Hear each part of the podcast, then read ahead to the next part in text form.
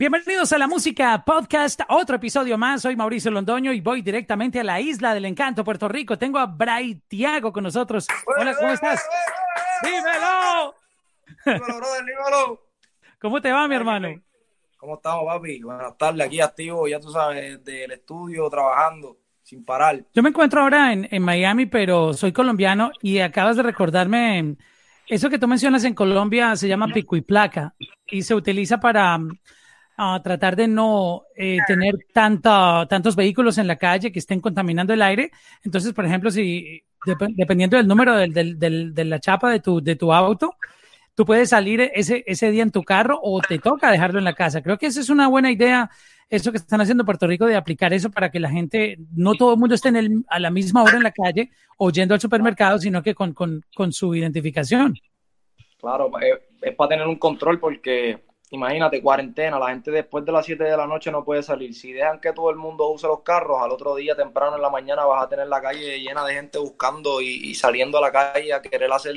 A veces hay gente que sale por necesidad, pero hay gente que sale por, por- porque están aburridos en las casas y quieren, o sea, quieren dar una vuelta, quieren ver algo. Llevan dos semanas encerrados, so- so ahí es donde está el peligro. Exacto. están haciendo para mantener. Ahí es donde está. Oye, vamos a hablar un poquito de, de tu historia para que toda esta gente que está llegando a, a este podcast conozcan un poquitito sobre tu vida, sobre tú cómo llegaste.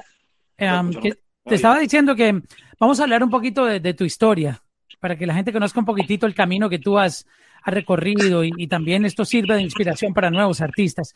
Cuéntanos tú cómo, cómo llegaste tú a la música.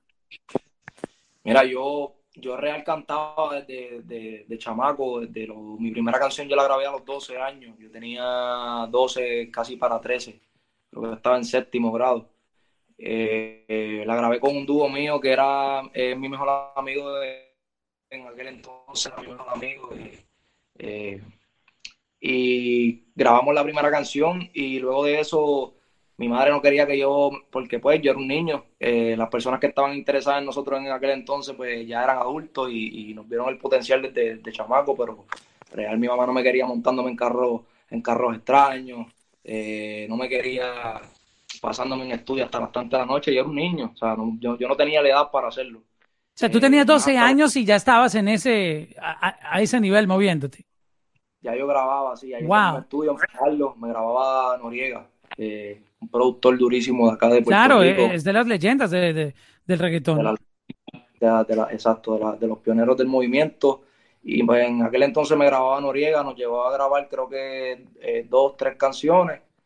Entonces luego de eso pues no quedó en nada porque pues estaba un poco difícil la vuelta, la, la mamá, mi- esa, mi madre no quería, la mamá tampoco de, de mi colega tampoco quería, éramos niños, no sabían qué iban a hacer con nosotros, eh, ellas no sabían de música, nadie en mi familia sabía y pues como que la vuelta quedó ahí.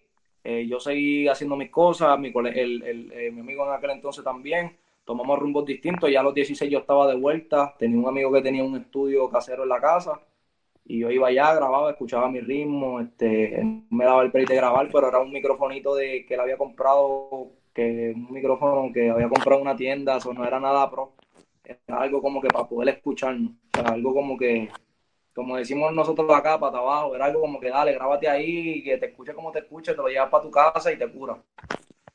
Y empecé a grabar a los 16, 17, 18, ya a los 18 para 19 ya estaba soltando canciones, empecé a soltar mis primeras canciones, empecé a moverme, a trabajar como que a cogerlo más en serio, porque real era lo que me gustaba, yo estudiaba, iba a la universidad y pues eh, también trabajaba y mi hobby era la música, ¿entiendes? Era mi, era mi pasión, pero en ese entonces era, era mi hobby porque pues tenía que trabajar para mantenerlo, tenía que hacer mis cosas, ¿entiendes? Tenía que, que buscarme, como decimos acá, buscarme el peso. So, hacía las dos y me mantuve ahí como hasta los 20, 21 que pues se pegó la primera canción que fue Tú me enamoraste y pues de ahí hasta el sol de hoy, gracias a Dios, ha salido todo como, como, como hemos querido y hasta más real, ha sido más rápido el tiempo, o sea, que, que lo, lo rápido que se, que se me dio, gracias a Dios. Yo pensé que, yo sabía, yo siempre tuve como un sentimiento de que, coño, yo lo que hago lo hago bien, lo hago con pasión, lo hago con cariño, me gusta. Eh, la gente que me escuchaba a mi alrededor le gustaba mi música. Yo dije, tarde o temprano, aunque sea una, voy a pegar. Y pues mira, hasta el sol de hoy, gracias a Dios, hemos hecho muchísimo y, y, y no importa, yo digo que siempre que tú le pongas pasión y sea realmente lo que te gusta, porque la gente a veces dice, no, yo quiero cantar, yo quiero hacer música, pero ok, tú quieres hacer música, quieres cantar, pero estás dispuesto a todos los sacrificios que la música conlleva, a perderte momentos importantes con tu familia, porque después que la, la, primera etapa es pegar la primera canción, después que tú pegas la primera canción empiezan a pasar miles de cosas que si realmente no es lo que te gusta, vas a terminar dejando de hacerlo en algún momento de tu vida o no le vas a poner el empeño que quieres, ¿entiendes? So, aprendí a, aprendí no porque realmente era lo que me gustaba, pero aprendí a bregar con muchas cosas, aprendí a controlarme en muchos aspectos de mi vida y, he hecho cosas que realmente nunca pensé que las iba a poder hacer. Y cuando tú empezaste a grabar esas canciones que mencionas con, con el amigo tuyo que tenía el micrófono este de, de bajo presupuesto, este, ¿Tú a quién le mostrabas esas canciones? ¿Quién, ¿Quién empezó a escuchar esto y empezó a guiarte o a decirte, mira, te voy a presentar a esta otra persona? o ¿Qué pasó con eso que grababas? Mira, primero, yo al principio no quería que nadie me escuchara porque me daba como una vergüenza ajena, como que ya, esas cosas se escuchan, se escucha al garete, yo grabé eso a lo loco. Este, yo al principio como que no quería mucho. Quien primero, primero empezó a escuchar mis canciones fue mi hermano y luego de eso fue Ryan, que fue que es mi romano y hasta el sur de hoy se quedó conmigo, empezó conmigo desde, que yo no tenía prácticamente, o sea, no tenía nada, yo estaba en, por ahí, como decimos nosotros, en la calle, por ahí, buscando, buscando, buscando cumplir mi sueño. Y ellos eran los que escuchaban la música y me decían, Nacho, me gusta esta, esta no me gusta, mira, en esta podemos hacer esto. Eh, tenía colegas, amigos míos cercanos, amistades mías de mi edad que, que eran seguidores de la música de Chamaco también, y me decían, Nacho, me gustó esta, esta no me gustaba, no me gustó tanto, y que, tú crees si le cambias el coro en esto, o sea, yo tenía como que algunas cuatro o cinco personas que escuchaban mi música close, que yo no se la enseñaba a todo el mundo, hasta que, hasta que ya se me fue poco a poco, se me fue yendo esa, esa como que ya empecé a grabar después, Guarde me, me que hoy en día es Miri J, Guarde de Maker, que trabajó muchos éxitos de, de Zion en aquel entonces, eh, me abrió las puertas y me empezó a grabar, me dio la mano, me empezó a grabar y me dijo, papi, yo quiero grabarte, vamos a grabarte y vamos, y aprendí muchísimo de él, un maestro para mí. Eh, y, de ahí en adelante empezamos a enseñar la música, empezamos a, a, soltar canciones y a, hacerlo como yo quería hacerlo y como me gustaba a mí. Y la primera canción que tú ya te sentiste cómodo, eh, que ya no te daba pena mostrarla, este, que se te pegó. Cuéntanos ese momento que tú dices, wow, ya, ya mi sueño empezó a hacerse realidad. Eh, yo digo que era una pena porque era como un boy. Yo siento que a todo el mundo en algún momento le pasa en sus principios a, casi la mayoría. Claro, eso, es normal. Y cuando las enseñaba me decían, no, pero eso se oye bien, eso está duro, nos gusta esto, lo otro, pero vamos a cambiarle esto, esto es. Y si lo hacemos así, es. ¿entiendes? Era como que un miedo mío, pero ya cuando empecé a ver que ya la gente como que sí, sí, sí, sí, sí, sí, coño, pues está bien, entonces yo estoy, estoy haciéndolo bien. Y ahí cogí más confianza en mí y ahí salieron temas como fanáticos que me siguen desde antes, desde antes del principio, hay algo en ti, Mátame, este, tú estás con él en aquel entonces, había una que hice con Brian Mayer el Mayri que era Dime si te dejas llevar un tema romántico muy duro, también que acá dio durísimo, cuando salió acá se pegó durísimo. Este, fueron como algunos cuatro o cinco temas. Cuatro o cinco temas.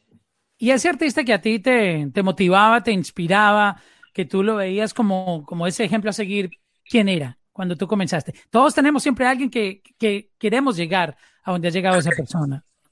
Mira, yo, como todos conocen, yo empecé con DY, eh, el primer, uno de los primeros artistas que, apoyó mi música y que escuchó mi música. Me atrevo a decir que fue el primero, primero que escuchó un tema mío como que de estudio, ahí desde cero, cogió, mi, cogió el audífono ahí y, ¿sabes? Como, ¿cómo te explico? Fue el primero que le prestó atención. Había, ya había gente del, ambiente que había escuchado mi música, pero no fue el mismo el mismo respeto y el mismo la misma atención. Sí, porque tú sabes que cuando a veces uno muestra música no le prestan atención. Tú estás ahí con la persona, la está escuchando contigo, pero la persona no está oyendo realmente la canción, sino que por compromiso está ahí contigo, oh, sí, está buena la canción, pero tú sentiste que cuando tú le mostraste tu música a Daddy Yankee, él sí la escuchó de verdad. Él la escuchó de hecho, él, estaba sentado como que en un, en un, muro y yo le pasé un audífono de cable, ¿sabes? Esos de los audífonos de los iPhone. Y él se quedó ahí escuchando la canción y según iba escuchando la canción, es como que me miraba de arriba abajo y me iba preguntando, ¿y qué edad tú tienes? ¿Y cuál es tu nombre artístico?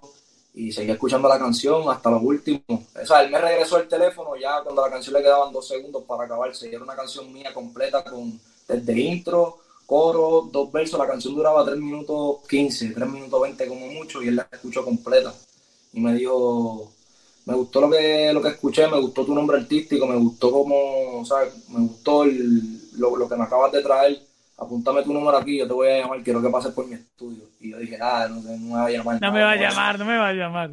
Vamos a pasar a salir de mí rápido, ¿entiendes? Ya, voy a salir de este. Y mira, me llamó, a las dos semanas me llamó y, y de ahí por eso es que yo lo respeto y lo entiendo, lo respeto y aparte de admirarlo como artista y como lo que ha logrado, lo respeto como ser humano por, por, eso, porque aparte de quién es, eh, papi, pone el oído y, y, no, te hace, o sea, no te hace sentir mal. Si en algún momento te tiene que decir un consejo de que no le gustó lo que, lo que, lo que escuchó tuyo, te lo dice. Si le gustaste, te lo dice también. So, fue transparente conmigo en todo momento y, y hasta el sol de hoy, ¿entiendes? Siempre hemos sido, papi, transparentes uno con el otro y, y, ¿qué te puedo decir? Me abrió las puertas del estudio y, papi, hasta el sol de hoy nosotros hicimos historia. Hemos hecho éxitos por ahí para abajo. Pero cuando te da los consejos, tú sientes que te los dice es con el ánimo de ayudarte, no de bajarte la nota, como mucha gente hace, que, te dice las cosas, pero, pero lo, que, lo que hacen es bajarte la nota, no, no empujarte. Claro, yo, yo siempre que escucho música nueva de, de, de, algún artista, sea, sea quien sea, yo, yo le presto atención y si siento que tengo que decirle algo, que le vaya a sumar, no que lo vaya a desmotivar o que, o que lo vaya a, sacar de foco, o que, que, no quiera hacer más nada de eso, que coja, o que, o que sabuchón ni coja miedo y, se, y se cohiba. Eh, yo mejor no digo nada, yo siempre que voy a aportarlo, pues voy a aportarte algo positivo que, que, que, te, que te dé luz, no, no, no, no quitarte las ganas, porque lo peor que puede haber es una persona que quiera hacer música y sea cohibida, no puede ser cohibido, tienes que atreverte a hacer lo que te gusta, o sea, lo que te nace, lo que, lo que a ti te da. Lo que a ti te fluye por el cuerpo, por la mente, a veces uno no dice cosas que serían, o sea, que dentro de, un ritmo sería algo bien, diablo, la gente dice, diablo, pero ¿por qué tú no dijiste esa idea? ¿Por qué no dijiste esto? A veces hay gente que se cohibe por eso mismo, y es porque no tiene a la gente al lado que en vez de motivarlo, lo que hace es que, ah, ah eso es una charrería, oh, hasta con los mismos amigos, ¿entiendes? Los amigos de uno a veces, a mí, varios amigos al principio me decían, ah, es un charro, es lo que quiere cantar, es un charro, eh, y al sol de hoy ahora me ven y me dicen, diablo escuchan mi música, son su número uno, van para todos lados conmigo si yo les digo, es como que eso es lo que hay que hacer desde el principio, apoyar de una, o sea, y, si no vas a apoyar y quieres que tienes que dar un consejo, dalo para bien, no lo des para desmotivado, para mal. Oye, eso que me cuentas de Daddy Yankee habla mucho de él porque el tipo te dijo, te voy a llamar y te llamó, porque tú sabes que en esta industria hay mucha gente que te dice, sí, dame tu número, yo te llamo, te voy a escribir y nunca, pero nunca en la vida llaman. hay muchos, hay muchos así, hay muchos. Pero tremendo caballero, porque se ve que lo que dice lo cumple. Ah. Porque, imagínate, no te conocía, eh, escuchó tu, música, puede que por compromiso te haya dicho, que yo te llamo, pero mira, el tipo te dijo, yo te llamo y te llamó. E, eso habla mucho ah, de, un caballero. Claro. No, y, aparte de, que de que yo soy, yo soy enfocado, ¿entiendes? Yo dije, me llame o no me llame, yo voy a darle a esto, esto es lo que yo quiero, esto es lo que yo quiero hacer, esto es lo que... Al final del día también vale mucho el empeño que, que, que ¿sabes? Las ganas que tú le tengas a lo que quieres hacer. ¿Sabes lo que te digo? Porque él, pudo haber hecho, que, ¿sabes? Es como yo decir mañana voy a firmar un artista y le quiero, quiero subirlo 20 eh, posts en mi Instagram, hacer cuatro canciones con él, 20, 15 eh, videos, hacerle un álbum, pero si la persona no tiene las ganas y la persona no tiene el enfoque y la disciplina y, no coge esto en serio, no pasa muchísimo más de ahí. Tienes que ser una super mega estrella, que todo lo que saque se pegue orgánicamente, que la gente diga, pero ¿y de dónde salió este tipo? Porque si no, de otra, tienes que trabajar. Esto es un negocio que tienes que trabajar todos los días, no puedes parar de trabajar. ¿Qué consejos te dio Daddy Yankee cuando empezaste ya a tener un poquito más de, de charlas con él sobre, sobre la carrera, sobre tu, sobre la música? O sea, ¿Qué, fue lo que recuerdas que él te, te, guió, te dio como una, una clase por toda la experiencia que él tiene, obviamente, en este negocio? Eso mismo, mi regla, el, enfoque y la disciplina fueron, yo lo vi a él tantas veces amanecerse en el estudio con nosotros hasta las 4 o 5 de la mañana. Eh, en aquel entonces que tú dices, una persona con tanta trayectoria, con tantos éxitos musicales, con tanto dinero, ¿entiendes? Con, tantos logros y, aún así se queda hasta las 4, 5, 6 de la mañana si es necesario, 7 de la mañana hasta el otro día trabajando, o sea, es, como una edición por el trabajo y, eso mismo yo creo que a mí me a mí me a mí se me pasó también, fue como que en algún momento de y todavía me pasa eh, estuve muchos meses largos trabajando sin tener otra cosa en mi vida, ¿entiendes? Trabajando, trabajando, trabajando, trabajando, trabajando, trabajando, trabajando, es como que sin parar. Y yo creo que eso es lo que, que eso fue lo mejor que me llevó el enfoque y la disciplina. El, enfoque y la disciplina para mí es, en esto es todo. Te voy a preguntar por unas canciones, uh, las más populares que tú tienes en, en, streaming en, en cuanto a números, que son cientos de millones de, plays. Y tú me vas contando un poquitito la, historia de, esas canciones. Comencemos por Asesina Remix. Y, también si quieres contar la historia de Asesina, ¿cómo se dio esta canción? Mira, Asesina original, como todos saben, fue con Darel. Eh, Darel es colega de mi generación. Eh, Darel y yo es algo que a veces es raro, como te explico? Es desde el día uno, bro. Nosotros nos conocimos y el mismo día hicimos un tema de conocernos, o sea, sin, sin, ah, sin, sin sabernos bien el nombre. Yo sabía que era de él, él sabía que yo era braiteado, pero personalmente no nos conocíamos absolutamente nada. Eh, hablamos, qué sé yo, algunos 40 minutos y ya a la hora y media de habernos conocido estábamos montando un tema. Fue algo bien loco y siempre ha sido así. Siempre que nos vemos es como salen canciones y es como, ok, como si las escupiéramos, es como si la canción, no sé, es una química loca, es una química única que con bien poca gente pues la tengo dentro de la industria. Y ya pues veníamos de unos cuantos temas ya que venían sonando, unos cuantos temas, había sido Punto G en aquel entonces, Lonely, eh, veníamos ya de unas cuantas canciones que estaban sonando en la calle, aparte de remixes que habíamos salido y eso, pues sale Asesina, fue lo que fue. Eh, y luego de eso hacemos el remix con Osuna, Anuel y, y D-White. Y fueron tres artistas que, papi, orgánicamente quisieron tirar la canción, les gustaba la canción. Osuna fue el primero que cuando la escuchó hablé con él y me dijo, papi, me encanta la canción, quiero hacer la canción contigo, el remix, si lo van a hacer, cuenta conmigo, yo estoy ahí. Y a, los, a los cuatro o cinco días, este, D-White también hablé con él porque no nos habíamos, o sea, yo no había llegado a Puerto Rico, no nos habíamos visto cuando lo logró. O, o sea, Osuna te confirmó primero que Daddy Yankee. Yankee lo había escuchado. O sea, él, quería como que él le escuchó la primera vuelta y me dijo, me encanta la canción, eso va a ser un palo, esto, lo otro, pero no hablamos de remix ni nada, ¿entiendes? Yo con quien primero hablé fue con Osuna porque la canción salió y el mismo día que salió yo hablé con Osuna, porque Osuna y yo teníamos bipolar. No sé si sabes bipolar. Eh, claro, me encanta. Es una de mis canciones favoritas. Pues bipolar acababa de salir y Osuna y yo pues somos muy buenos amigos, tenemos muy buen contacto y hablamos del tema y acabo de escuchar la canción nueva, esto, lo otro, tacho, me encantó, papi, si le va a hacer remix, estoy ahí contigo. Y yo, a dale, ya está, vamos a hacerlo, papi, cuenta, vamos por encima. Y a los dos días, no pasó mucho, me encontré, me encontré a en el estudio, nos vimos, que estábamos, no recuerdo qué estábamos haciendo en aquel entonces, hace ya un tiempito atrás. Y dijo, papi, voy para encima, voy para el remix, me gustó la canción, vamos a darle que esto, No te lo había hecho la primera porque, ¿me entiendes? Pues, y era una vuelta que yo tenía con video, cuando él la vio ya la canción estaba en la calle, eso fue una canción que nosotros montamos, mi rey, en una semana.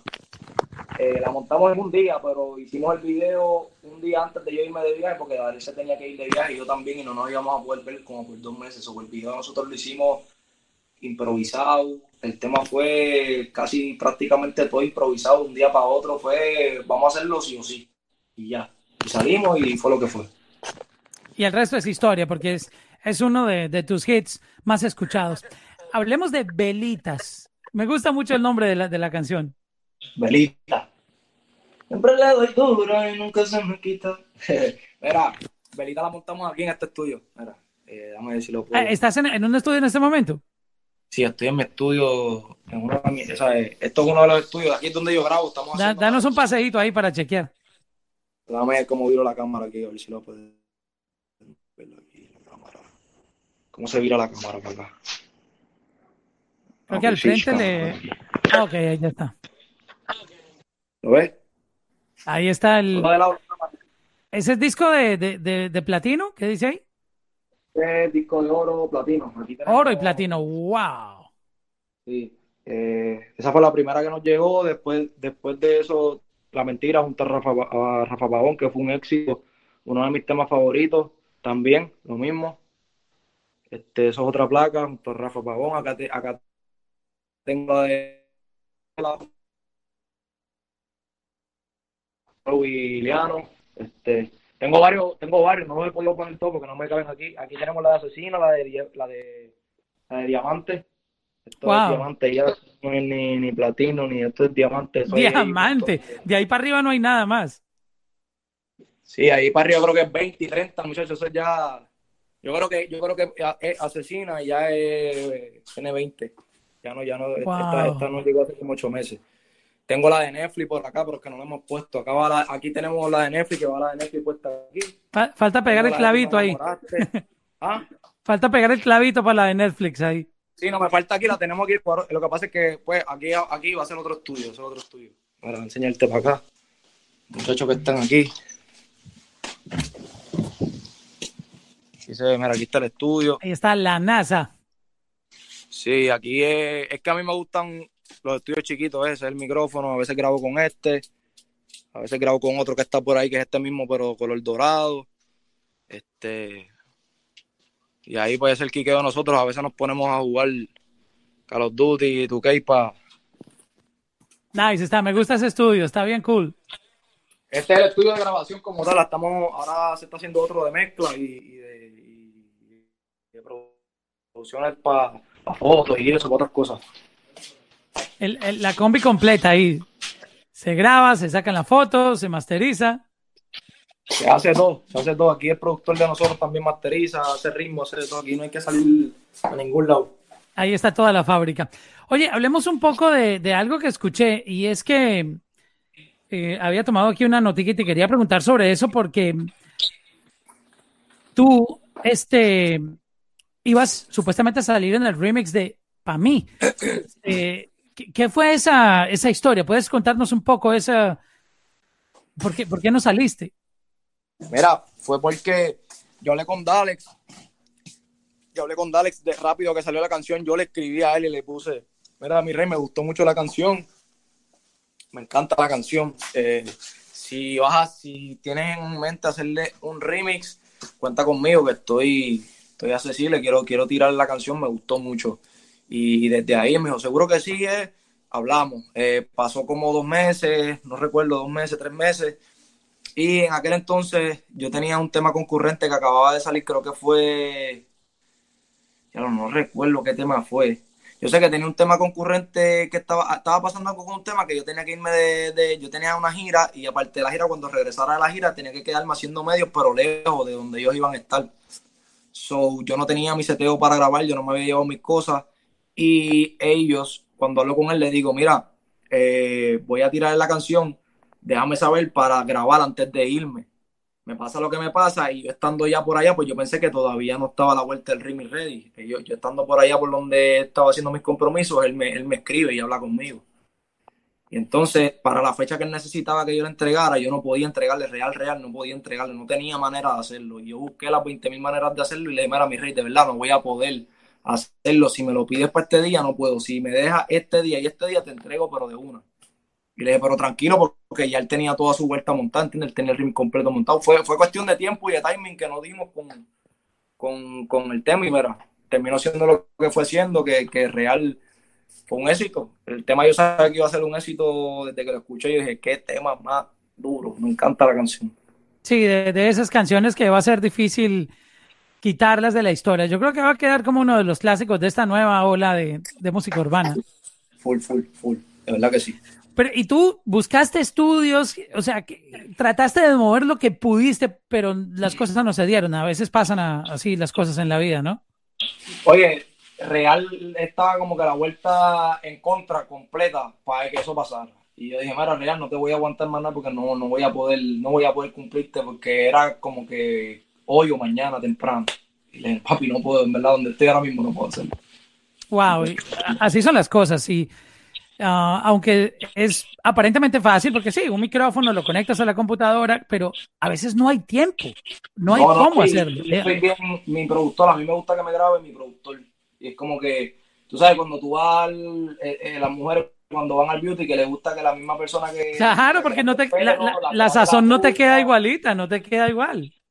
No queda igual y yo pues, esa era otra vuelta, entonces real estaba como que todo para que eso no pasara. Y dije, ah, pues, pues no sé, mi rey, no te voy a aguantar, no te voy a decir que sí, que sí, te voy a dar.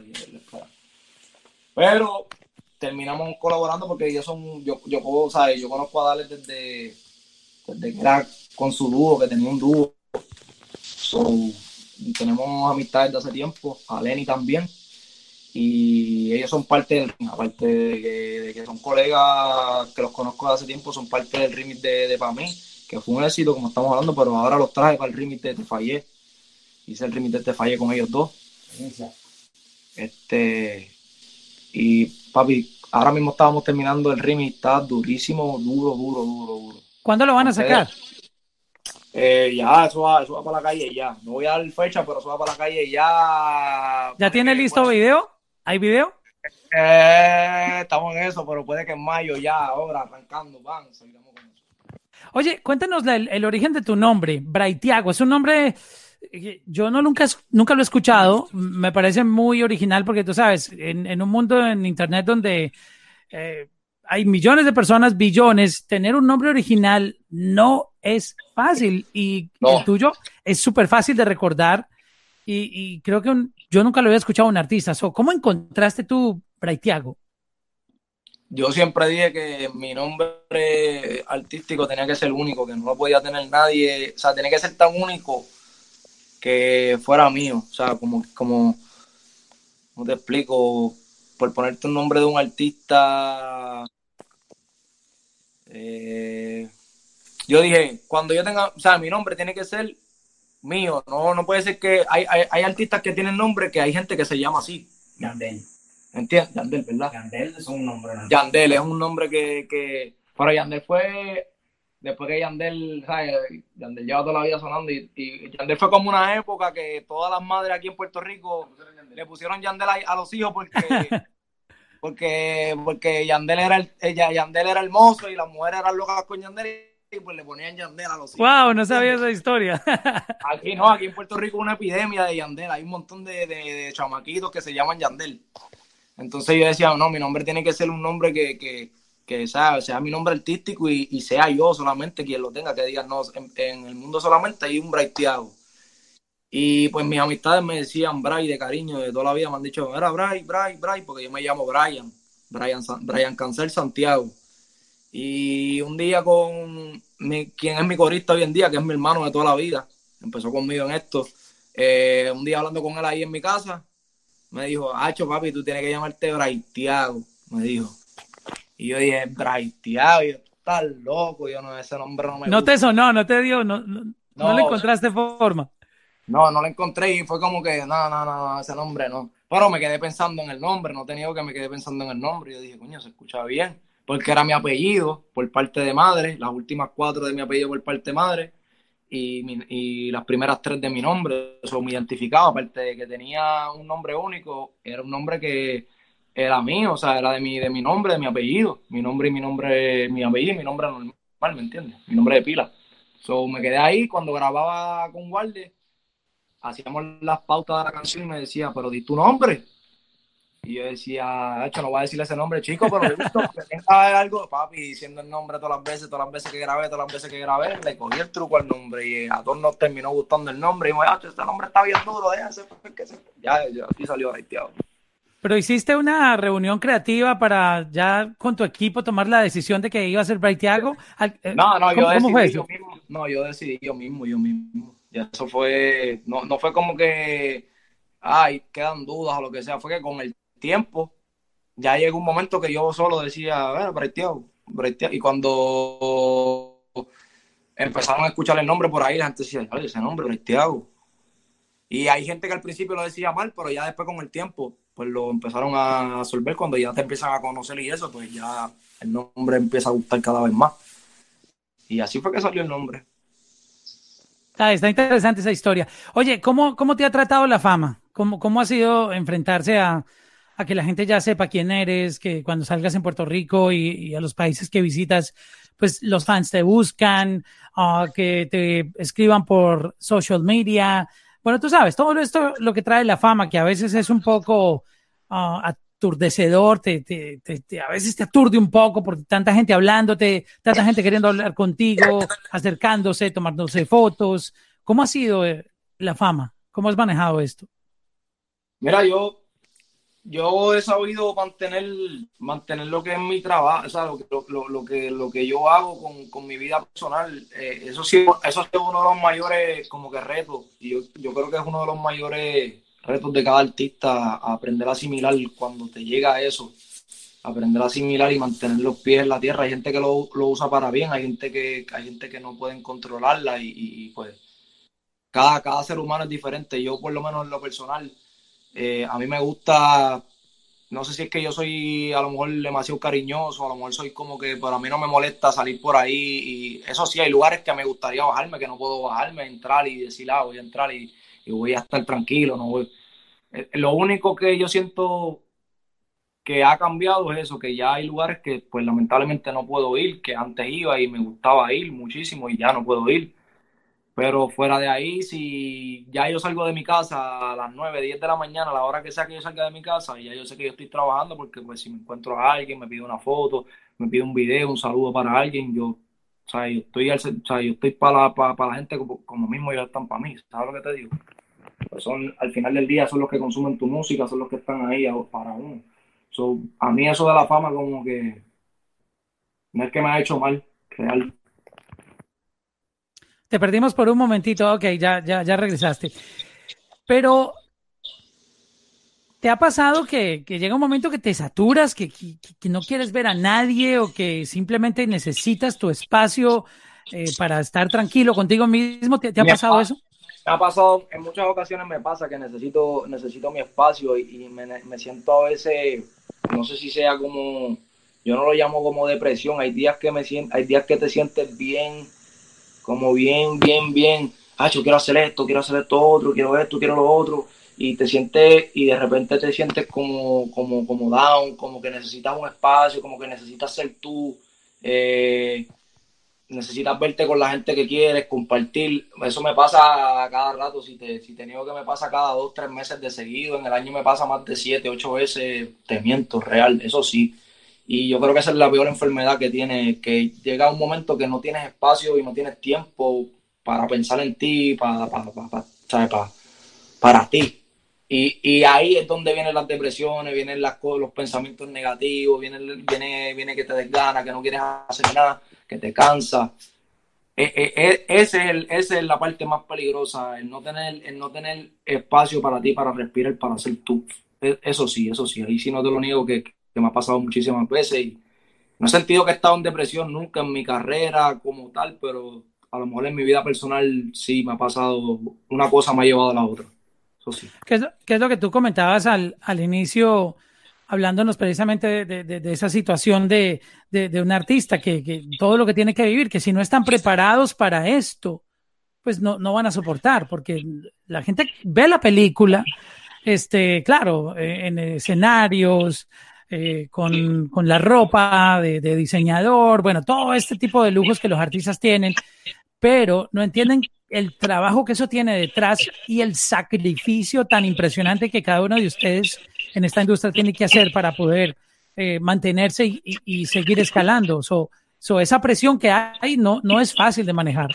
No, no, no, Nacho, créeme que no. Y, y me ha pasado que he estado en lugares a punto de cantar y mi rey, es como que, que, algo que te entra, que quieres estar en tu casa con tu mamá, con tus hermanos, con tus sobrinos, eh, con tu familia, con tus amistades cercanas, eh, y, y, te entra ese...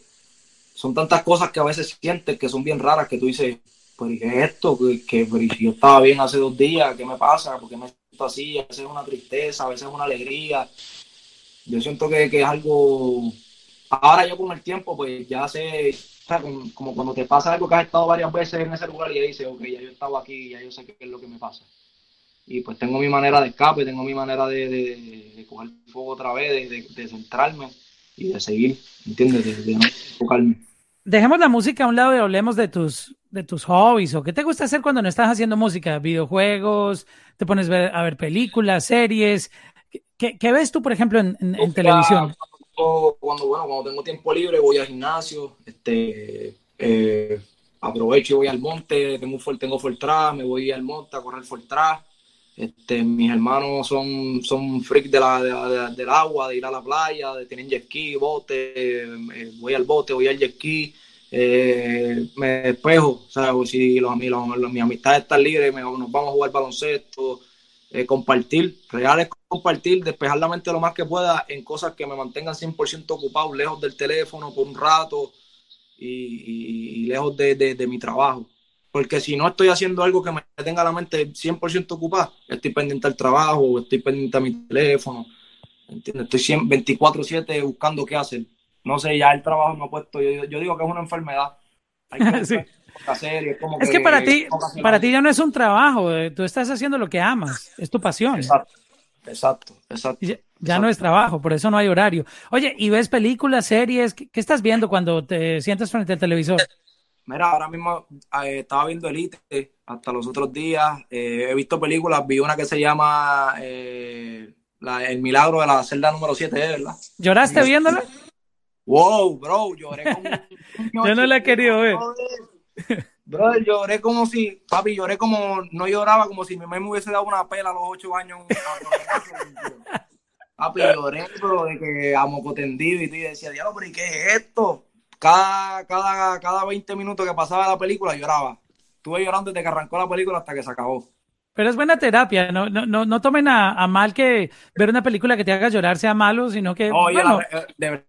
la, la, la, película tiene un muy buen mensaje y es una película muy, muy dura, o sea que se la recomiendo que la vean full, full, full. Este... La voy a ver, pero yo sé que voy a llorar bastante, por eso está, he estado postergándola un poquito porque todos estos días con este estrés del, del coronavirus y la cuarentena, pero yo creo que esa película hay que verla. No, tienes que verla real, tiene un mundo y, y, créeme que te va a llegar. Aparte de eso, estoy viendo la de este, La Casa de Papel. Oh, ya me la vi toda la, nueva temporada. ¿Ya la viste? Ah, salió a las 12, a las 3 de la mañana aquí en, en, en, Easter Time, a las 3 de la mañana, y nos la vimos con mi esposo hasta que terminó. Pues, eso, es lo que no me gusta de la serie, es que cuando sale una temporada yo empiezo a ver el primer capítulo hasta el último. No, no puedo parar. Entonces, el último capítulo, ellos lo hacen para eso mismo, para, para dejarte con la mente jodida y dejarte como que, diablo, pues se acabó ya. No sé, tú agitado en la casa, buscando con... Mira, buscame el, el cargador, que esto, esto tiene 10%. Oye, a mí, a mí, también se me, va, se me va a acabar dentro de poquito, pero bueno, yo creo que ya eh, hemos conocido bastante de, ti. Eh, gracias por esta charla. Y, oye, eh, entonces vienes con este remix. ¿Me puedes recordar la canción que vas a sacar? mira, ahora mismo estamos trabajando el remix de Te Fallé, que fue el primer sencillo de Orgánico, que salió en enero.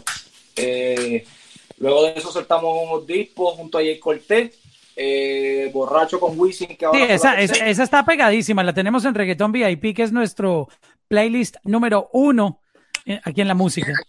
Coño, gracias, gracias por eso. Ustedes siempre dicen que sí. Y allá en Miami, siempre, Miami, Colombia, siempre nos tratan como si fuera la casa mía.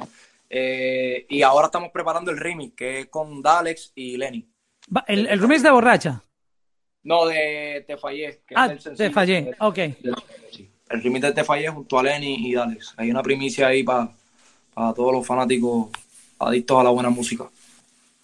pues mi hermano, muchas gracias por compartir con nosotros este, este rato aquí en la música podcast desde Puerto Rico. Este, no sé qué mensaje quieras tú enviarle a todos los fans, este, ahorita en esta temporada, para subirles el ánimo, ahora que todos estamos un poco, eh, pues, con la tensión así del encierro y esto, eh, dale, envíales ahí tu, tu mensaje que, se mantengan en casa los que puedan mantenerse en casa. Yo sé que hay gente que, no tiene el privilegio ni la dicha de, mantenerse muchos días en la casa, tienen que salir a lo mejor a buscarse el pan, a buscar comida, a buscar trabajo, porque tienen que...